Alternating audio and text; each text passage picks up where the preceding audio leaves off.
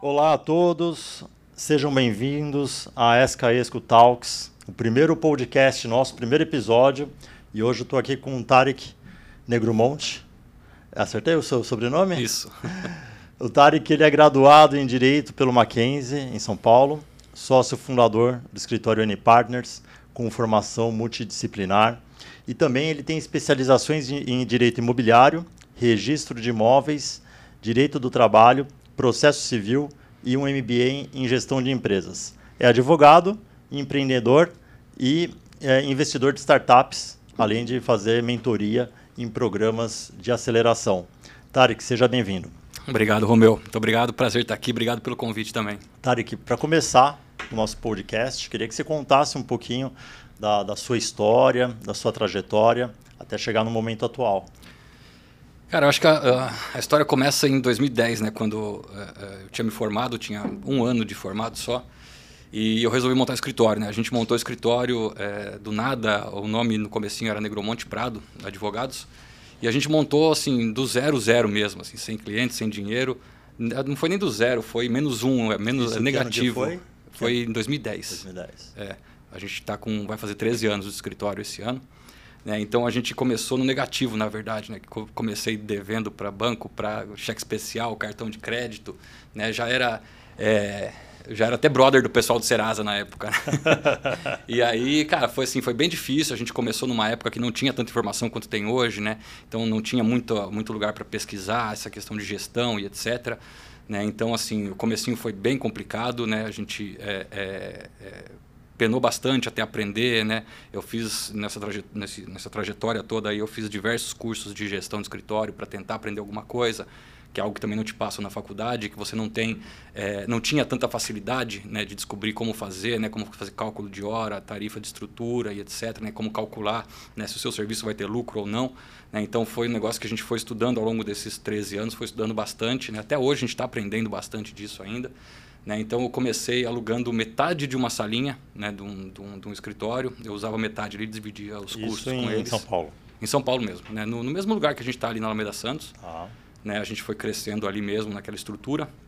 Né? E no começo é, não tinha é, equipe, não tinha nada, né? Tinha um, um, assistente que um assistente virtual que eu criei que era o, o Eduardo e eu fiz um e-mail para ele eu ligava para os clientes, disfarçava a voz, né? Fazia né, o cold call para tentar captar cliente. Falava que era o assistente do Dr. Tarek, né? Daí mandava e-mail pelo Eduardo, daí falava que ia marcar uma reunião com o Dr. Tarek, que etc. legal isso. É, é, cara, assim, tem, tem coisas no começo que você tem que se virar, né? Para é. parecer que você já é um pouquinho... É, que a sua estrutura é um pouquinho melhor. Né? Então, cara, foi, foi bem bacana, foi bem difícil, né? Mas foi muito aprendizado também no começo. E aí a gente acabou crescendo bastante, né? É, é, até 2019 a gente, tá, a gente tinha uma estrutura muito, uh, muito grande né, de, uh, de infraestrutura, de equipe, né, e aí depois com a pandemia, é, assim, tem, tem vários lugares que falam que a pandemia acelerou uns 10 anos aí, né, na digitalização de empresas. Então, assim, realmente a gente é, reduziu bastante a estrutura, apesar de aumentar a equipe, né, é, o pessoal todo em home office, a gente tem uma filial também agora é, em Santa Catarina, tem muita gente trabalhando lá, né, a maioria da estrutura toda em home office, uma parte ainda continua indo para a sede, né, aqui em São Paulo, ali na, na Alameda Santos. Né, então, eu acho que a, essa... É, essa digitalização forçada das empresas trouxe bastante melhoria né, para a gente também, né, em questão de tecnologias, de, é, é, de controle remoto da, da, das coisas, dos serviços, de equipe, de horas, tudo. E conta mais em detalhes o que a N Partners faz hoje. Cara, é um escritório de advocacia. Né? É, a gente, o foco é o setor imobiliário. Né? A gente atende é, grandes incorporadoras, né? as maiores loteadoras do Brasil é, a gente atende. Né? É, construtoras, né, tudo que envolva o setor imobiliário, né, é, redes varejistas para expansão, a gente faz também do diligence né, para expansão de, de, lojas, a gente faz muita execução de alienação fiduciária, para incorporadoras, para loteadoras, né, que é aquele procedimento é, extrajudicial para você notificar o devedor que, tá, que não pagou a parcela do, do financiamento com, com, a incorporadora. Você notifica via cartório para ele purgar mora. Se ele não paga, né, você consolida a propriedade, envia para leilão, né, faz o leilão, tem primeira, segunda praça. Se não tem arrematante, isso volta para a carteira da incorporadora para ela colocar no mercado de novo. Né? Então isso a gente faz bastante no escritório, né? É, é para loteadoras. O cliente de vocês nesse caso são as são incorporadoras. incorporadoras e loteadoras. É. Né? A gente trabalha com com banco também, um dos maiores bancos do Brasil é cliente nosso nessa área de regularização de imóveis também, né, a parte de escrituras, de, de, de, regularização de matrículas, a gente atende também. Né, e a gente atende, assim, no, nesse setor imobiliário, é, apesar de atender esses grandes clientes, a gente atende pessoa física também, né, é, assessoria para compra de imóvel, contratos, do diligence de imóvel. É, e a gente tem uma área muito forte no escritório também, que é uma área de startups né, que é um outro sócio do escritório que, que toca. É, é, eu acabei tocando também, né, como eu sou a, gente investe, eu sou investidor em startup, né, sou mentor de programas de aceleração, mas é uma área que fica mais com, com outro sócio meu, que desde 2013 a gente começou essa área no escritório de startup.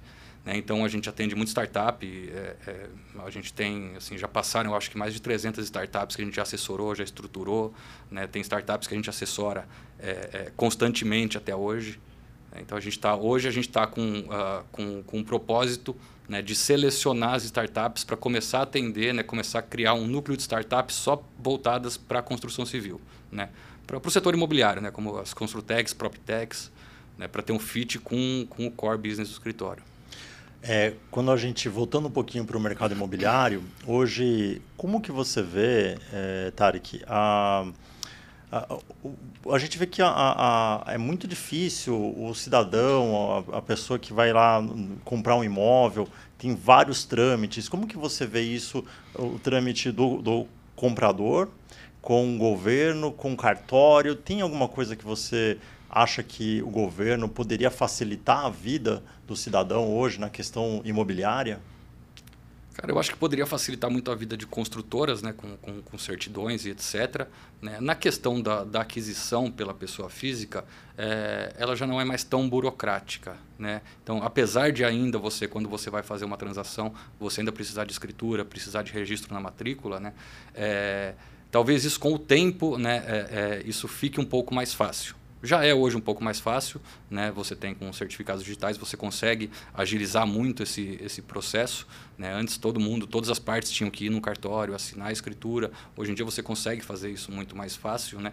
É, o próprio procedimento de alienação fiduciária, de execução de alienação fiduciária que a gente faz, é, antes a gente tinha que mandar todas as notificações, as, os requerimentos de intimação, a gente tinha que mandar pessoalmente, via física, assinada, com todo uh, o demonstrativo de débito, no cartório, para o cartório, intimar o devedor. Então hoje a gente consegue, pelo e-notariado, fazer isso tudo muito mais fácil. Né, tudo online, então a gente atua é, no Brasil inteiro de uma forma muito mais rápida.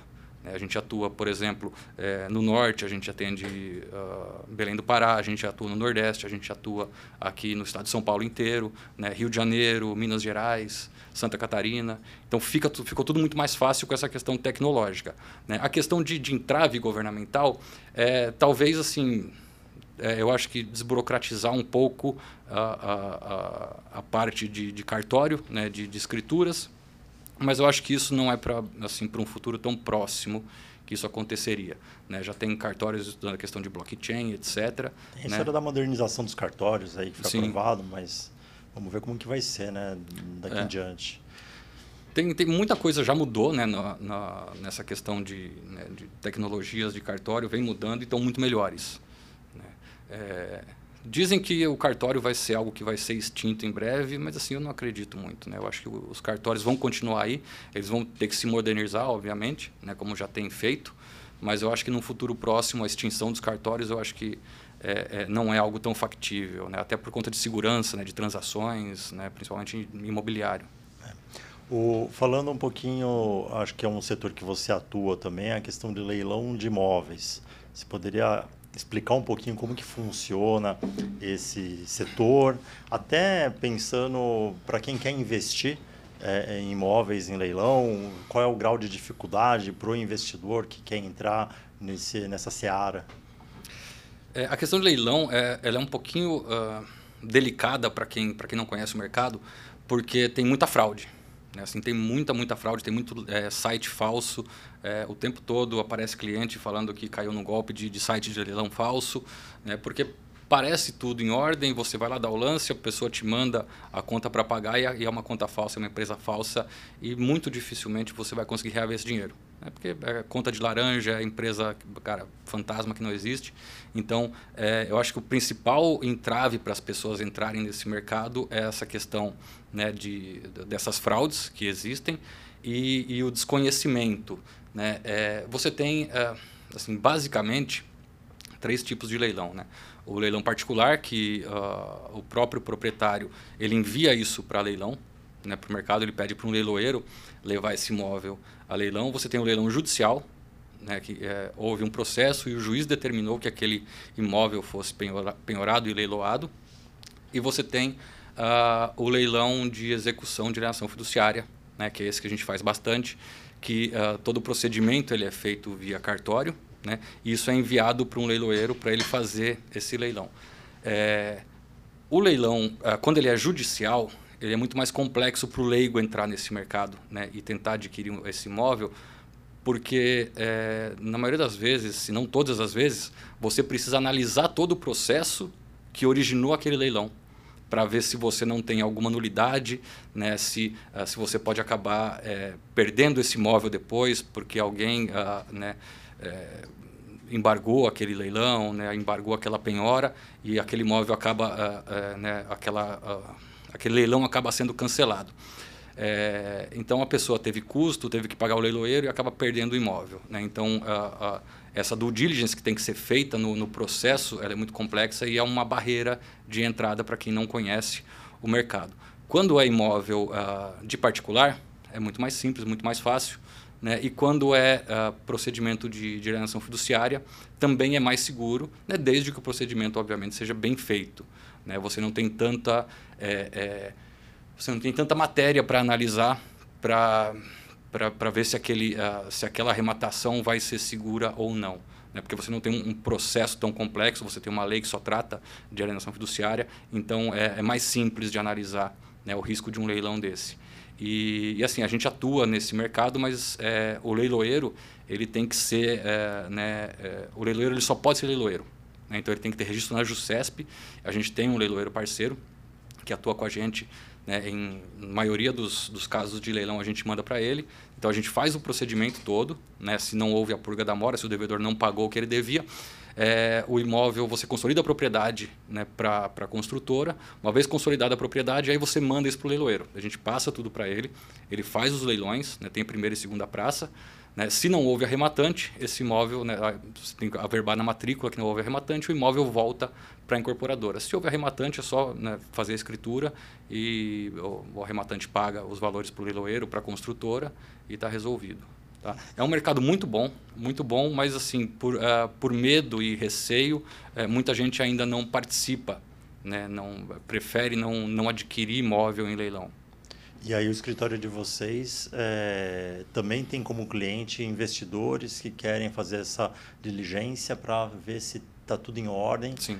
Vocês fazem isso para investidores? Sim. A gente tem, né, é, a gente tem alguns clientes que são tem, desde pessoa física, né, até é, empresas, né, clientes institucionais que investem em leilão e que a gente tem um contrato, a gente chama de contrato guarda-chuva, né, já com o preço fixo para cada tipo de due diligence. Eles mandam o, o caso para a gente, a gente analisa, faz a, a análise de risco né, do, do, leilão e manda para ele de volta, né, para ele avaliar se, se, aquele risco vale a pena, se tem risco, se não tem risco. Então a gente atua do, dessa forma também. Legal. E falando um pouquinho, Tarek, do mercado de startups, que você é investidor. É, hoje você investe em quantas startups? Qual que é o seu critério para uh, para investir? O que, que você analisa antes de investir em uma startup? Cara, eu acho que assim, o principal é, é, é, o conjunto, né? é a viabilidade do, do negócio, da ideia, né? é a escalabilidade né? Se, se aquele negócio é, ele é escalável é, sem que você precise aumentar a estrutura para você aumentar o número de, de clientes, o número de vendas, né? E, e os fundadores, né? Eu acho que assim as pessoas que estão por trás da startup, eu acho que são é, é, é, é um, é um dos principais pontos que devem ser analisados, né? Porque a gente vê é, Hoje em dia, assim, eu tenho uh, na, no meu investimento pessoa física, eu não tenho muito startup investida. É, eu invisto muito junto com outros fundos, né, que daí eles fazem essa análise, mas nessa trajetória, né, desde 2013 que a gente está nisso, é, inclusive assessorando e advogando para startups, é, a maioria a maioria delas é, quebra por disputa entre sócios, briga com sócio, até mesmo com investidor, um contrato que foi mal feito né, com, com, com, um investidor que entrou lá no começo, é, acaba travando a operação. Então, é, muitas acabam quebrando e parando a operação, mesmo com, né, com, com o negócio engrenado, por conta né, de, de, de pessoas. Né? Os sócios que estão ali acabam não se dando bem, um acaba fazendo mais que o outro, as pessoas acabam não ficando na operação. Né? É, eu acho que é o principal ponto para se analisar, além da escalabilidade né, e da, da, viabilidade do negócio, são as pessoas por trás do, do, do, do que está sendo é, da, é. da, startup. Eu faz, acho que talvez uns dois meses que eu fui num, numa palestra do Semenzato, que hum. ele é um daqueles Shark Tank, sabe? E ele e perguntaram para ele, falou, falaram assim, o Semenzato, qual que é o seu critério para o principal critério para avaliar uma startup? Aí ele falou, são vários, mas um, um dos critérios que eu analiso é o NPS. Se você tem um NPS, uhum. um grau de satisfação alto do seu do seu cliente, né, é que o trabalho é bem feito. É. É, achei, achei bem interessante isso.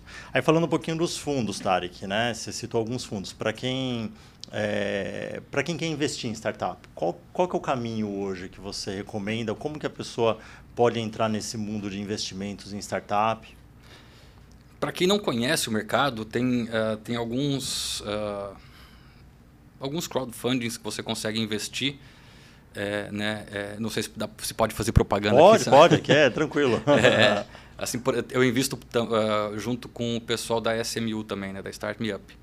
Né? Então, para quem não conhece, é, é, é, uma plataforma interessante, né? é tudo automatizado, né? você analisa as startups ali, né? É, e você compra as cotas, eles anunciam ali. Já são startups que já estão muito bem consolidadas no mercado, né? já com valuation muito alto, mas para quem não conhece o mercado é interessante né? para investir. É, eles abrem rodadas e é como se fosse um crowdfunding mesmo. Né? Você, você investe com, com as cotas pré-determinadas que eles fazem, é, depois assina o contrato, depois que termina a rodada, eles levantam todo uh, o, o, valor pretendido na rodada, né? É, eles enviam os contratos, né? normalmente de, de mútuo conversível, é, para que você passe a fazer parte, né?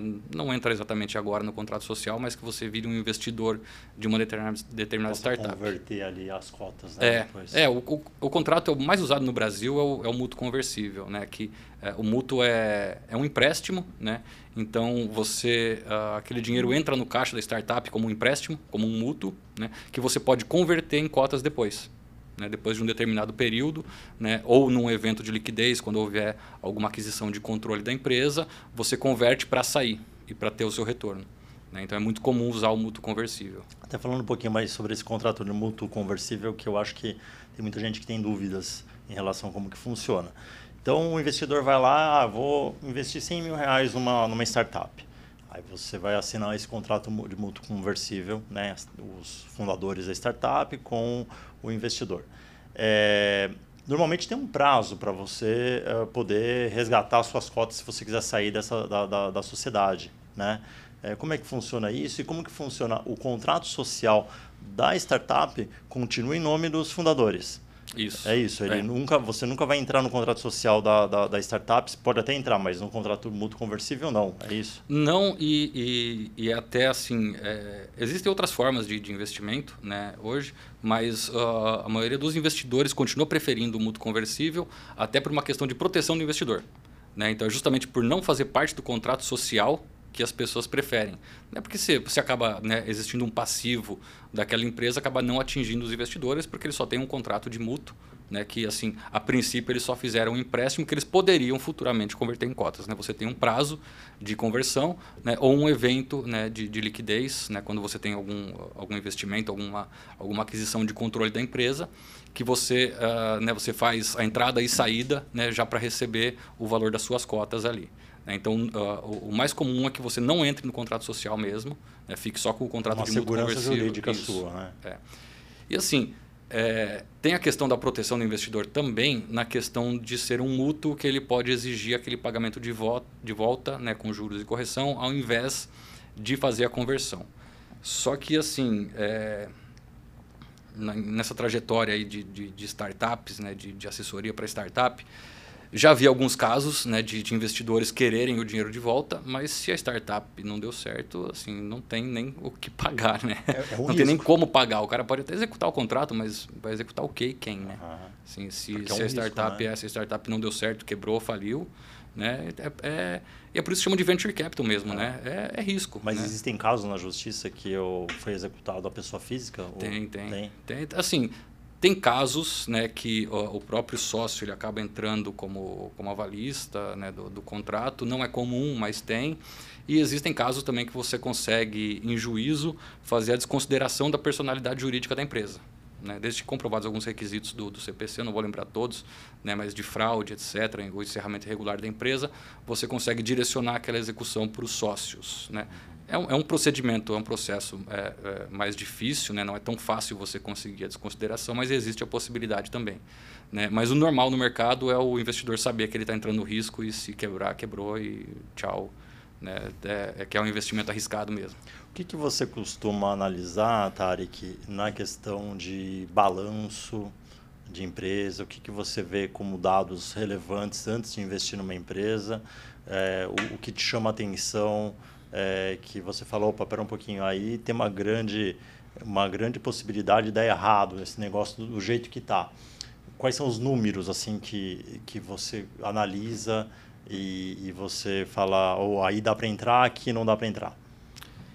Cara, eu acho que depende muito de, de, de, cada tipo de negócio, né? Eu acho que assim é, é a margem de lucro é bem importante para você analisar, né? É, mas das startups que, que, que eu invisto, que eu já investi, é, a maioria, a, a, grande maioria, né, quase 90 e poucos por cento, é, eram de startups bem early stage. Né? Ou elas ainda estavam naquela fase bem de início ali, né, testando o MVP para ver se aquilo faria sentido, né? ou é, elas estavam já com o MVP testado e começando a entrar no mercado.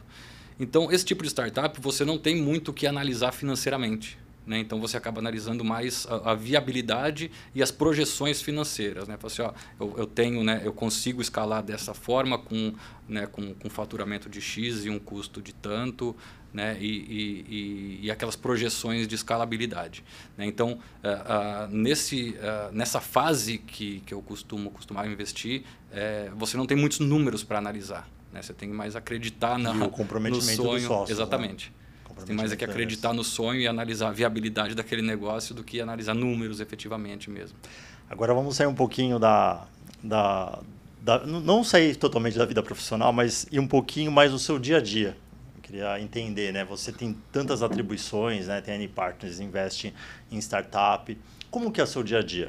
Como que você, desde manhã, você, como que você se é, é, faz uh, a sua atualização do dia a dia em relação a notícias, né? O que está na, na, mídia, ou, quais são suas fontes né? de, de, de, notícia, é, qual é o tempo que você tira para você, para sua família, como, como que você organiza a sua vida no dia a dia. E, e as suas atribuições também, né, profissionais, o que, que você faz no dia a dia? É, é uma boa pergunta, né? Porque eu acho que nem eu sei. Mas é, cara, você sabe, né? Que é, nossa, nossa vida de, de empresário ela é bem, bem complicada, né? Cada então, dia é uma novidade. É. Então, assim, eu, eu trabalho bastante, né? Eu chego no escritório normalmente às 7 horas da manhã, né? E não vou embora antes das 7, né? Então, é, pelo menos 12 horas eu fico no escritório por dia, né? E até por causa disso, é, no final de semana eu desligo completamente. Né? Final de semana eu e minha esposa, então uh, a gente vai fazer alguma coisa junto. Então, assim, eu esqueço o trabalho, esqueço tudo sábado e domingo. Né? E depois que eu saio do escritório à noite também. A não ser que tenha algo, né?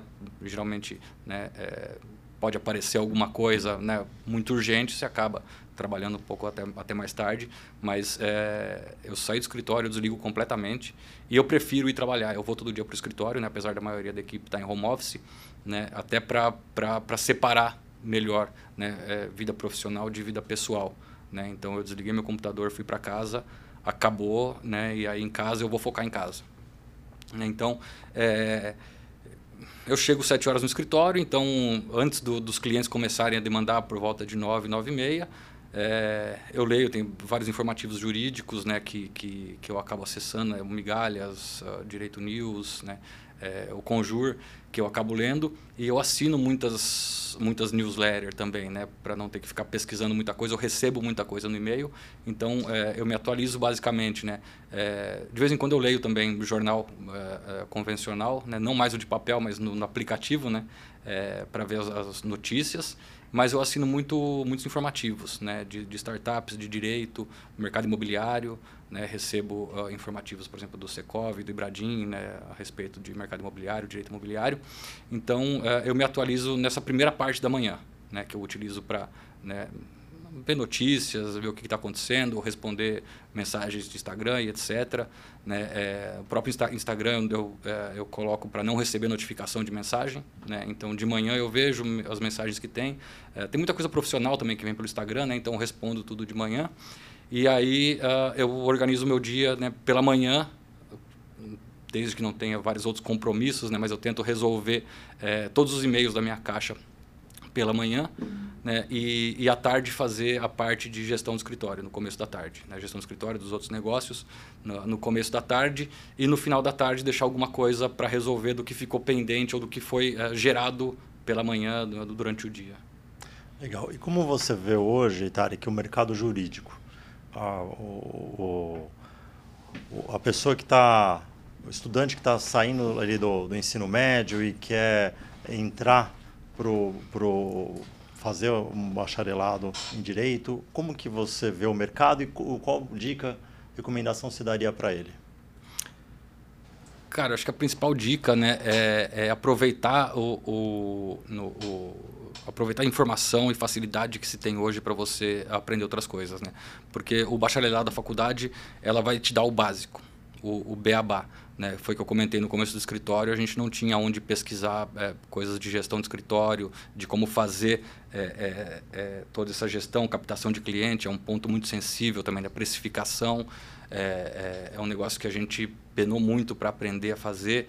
Então, uh, eu acho que a pessoa ela tem que, ela precisa aproveitar né, essa facilidade que se tem hoje em dia de, de informação, né, buscar essas informações e, e, e já se apresentar para o mercado né, é, como estudante de direito, né, aproveitar as redes sociais, né, se apresentar como estudante, mostrar a rotina de estudos e etc. Porque o, a sua base de clientes ela vai começar com o seu networking. Né? Então, se, se a pessoa que está estudando direito, ela já começa a postar rotinas de estudo, fala assim, oh, estudando isso, estudando aquilo, né? prova, trabalho, apresentação, né? todo o networking dela ainda que ela não esteja é, é, vendendo alguma coisa, quando ela se formar, quando ela for para o mercado, todo mundo vai lembrar que ela é, um, que, que ela é uma advogada. Né? Então, a, a, aquela referência já vai estar tá na, tá na cabeça das pessoas, como ela sendo uma pessoa, uma, uma advogada, uma pessoa que estudou muito, né? que se dedicou muito. Então, acho que é, esse para quem está come, tá começando, está né, tá pensando em fazer uma faculdade ou já está na faculdade, em vez de se formar, é, utilizar bastante esse tipo de ferramenta né, para já começar a construir o networking. E estar tá sempre antenado com, com, com, essa questão de novas tecnologias né, é, que a faculdade não, não vai te trazer. Né. Você citou, Tarek, a questão da precificação, que em um certo momento foi até difícil para vocês precificarem. Qual é a, é a dica que você daria para quem está com essa dificuldade hoje? Como precificar o próprio negócio? Como encontrar o preço certo para atingir o mercado? Você, é, você tem fórmulas né, de, de precificação, né, que você tem que calcular uh, uh, o seu custo de hora, né, quanto custa a sua estrutura, dividir pelo número de horas da sua equipe, né, para ver quanto custa a hora de cada tipo de profissional pra, e colocar a margem de lucro em cima disso, né, para poder calcular a sua hora. Para o pessoal que está começando, né, é, se ela for calcular o custo de hora dela e o custo de estrutura dela, vai ser praticamente zero, então ela vai acabar precificando muito baixo. Né? Eu acho que nesse começo é, é interessante o benchmarking, né? Então, de novo, aproveitar essa facilidade de informação. Você consegue muita informação hoje na internet né, de quanto custa um serviço, quanto, quanto se costuma cobrar por aquele serviço e fazer esse benchmark. Falar assim, olha, tem escritórios novos ou advogados né, autônomos que estão cobrando dessa forma, tá? eu consigo cobrar dessa forma, o que, que eu tenho que pagar? Tá? Eu, eu já tenho que pagar um aluguel, eu já tenho que pagar, né, por exemplo, uma hospedagem de um site, é, é, um link patrocinado. Então, colocar esses custos dentro né, do, do, no, do da precificação para ver se se aquele valor faz sentido. Né? Fala assim, ah, uma pessoa, é, é, ela com ela, tá? quais todos os custos que tem aqui? Divide aqueles custos todos pelo, pela quantidade de horas que ela trabalha né, no, no dia. Aí então você já tem o custo, fala, ah, minha hora custa tanto, se eu cobrar menos que isso, eu estou no prejuízo. Essa é uma pergunta que a gente vai fazer daqui em diante para todos os, os, entrevistados, que é a dor no momento. Né? Qual é a dor atual hoje é, sua, uh, talvez do seu negócio? Qual é a maior dificuldade que você encontra hoje? Cara, eu acho que a maior dificuldade, ela sempre foi, eu acho que sempre vai ser, é a captação de cliente. Né? Porque uh, no mercado jurídico né, você tem muito, muita barreira para fazer captação, né, uh, principalmente da OAB. Né, de fazer propaganda, a gente não pode fazer propaganda. Então, toda a nossa captação ela tem que ser muito cuidadosa né, para não ultrapassar esses limites do, do próprio código de ética da OAB. Né? Então, eu acho que uh, essa é a principal dificuldade. Né? Então, a gente, hoje a gente já tem né, é, é, é, procedimentos estruturados para fazer é, geração de leads, né? então, é, mas continua, sempre foi, acho que sempre vai ser a captação de cliente. Né? Eu acho que para o mercado jurídico, é, esse sempre vai ser, acho que a principal dor. Né, que é de gerar novos leads, novos clientes, fechar novos contratos. Você vê um caminho de talvez mais abertura em relação ao OAB nos últimos tempos para fazer captação ou não? Recentemente teve uma, uma, uma mudança que eles fizeram né, na questão de marketing jurídico, né, mas assim é, na prática não mudou tanta coisa. Você pode fazer, né, é, é permitido que se faça um pouco. Eles tiveram que se adaptar né, com a, redes sociais, internet, né, mas é, a questão de propaganda ela não é liberada e, e eu acho que assim não vai ser. Né? Eu já vi alguns movimentos né, de, de, pessoas querendo que isso fosse liberado, como é nos Estados Unidos, né? pode fazer propaganda massificada e etc. É, mas eu acho, eu acho difícil que isso aconteça no Brasil. Né? Eu acho que o mercado daqui ele, é, ele continua sendo muito tradicional ainda. Né? Então, é, o que se tem que trabalhar é, é marketing de conteúdo, né? Uh, produzir conteúdo, enviar para o seu mailing, né? Tá sempre é, é, mostrando para a sua rede de relacionamento que você existe, que você sabe do que você faz, né? Que você entende daquilo que você faz, para que quando eles precisarem eles te demandarem, né? Então é, é, a gente trabalha muito esse tipo de marketing, né? A gente trabalha muito o, o, né? o, o cold call também, né, mandar um e-mail, né, falar assim, opa, tudo bom, a gente faz esse tipo de, de serviço, Sim. vamos marcar uma reunião, né, a gente faz muito isso. E a gente tem, é, além de ter procedimentos para isso, né, que a gente já criou esse, esse tipo de procedimento, a gente tem ferramentas que, que, que auxiliam também, né, nessa geração de lead, né, é, a gente usa no escritório o Apollo, é, que ele gera, né? ele, ele, busca em bases públicas os contatos do, do, das pessoas que você quer e ele, ele próprio cria, né? você cria, né? mas ele próprio envia a cadência de e-mails que você criou para aquele, aqueles leads. E você, Tarek, é, onde você se vê daqui 10 anos? Cara, eu quero estar aposentado. ah, chega de trabalhar. É brincadeira, assim, é, é eu estou pensando já num plano de sucessão para o escritório, né, para 5, 10 anos, né, para eu sair. Hoje você está com quantos anos? Estou com 41. Acho que é 41 ou 42. é, mas é, sair um pouco da, da, da operação e sair é, sair da frente da gestão mesmo do escritório né, e deixar isso para os outros sócios. Tem, tem uma galera muito boa que está com a gente, né, é, empenhada, dedicada, comprometida. E, e, a ideia é a gente criar um plano de sucessão para que esse pessoal comece né, a, a, fazer a gestão a, do escritório como um todo. Né? Eu falei que é, é aposentar, mas é, com certeza eu vou inventar outras coisas, como já estou inventando né, outros projetos, etc. E então, na verdade, eu acho que só vou mudar um pouquinho, né, deixar o, o escritório para essa galera nova que está chegando e tocar outros projetos. Tem alguma pergunta que você gostaria que eu fizesse para você e eu não fiz? Cara, eu acho que não. Perguntou bastante até. Bastante, bastante perguntas, né? Tarek Negromonte, muito obrigado pela sua participação e espero que tenha gostado do, do nosso bate-papo. Cara, eu que agradeço. Obrigado pelo convite.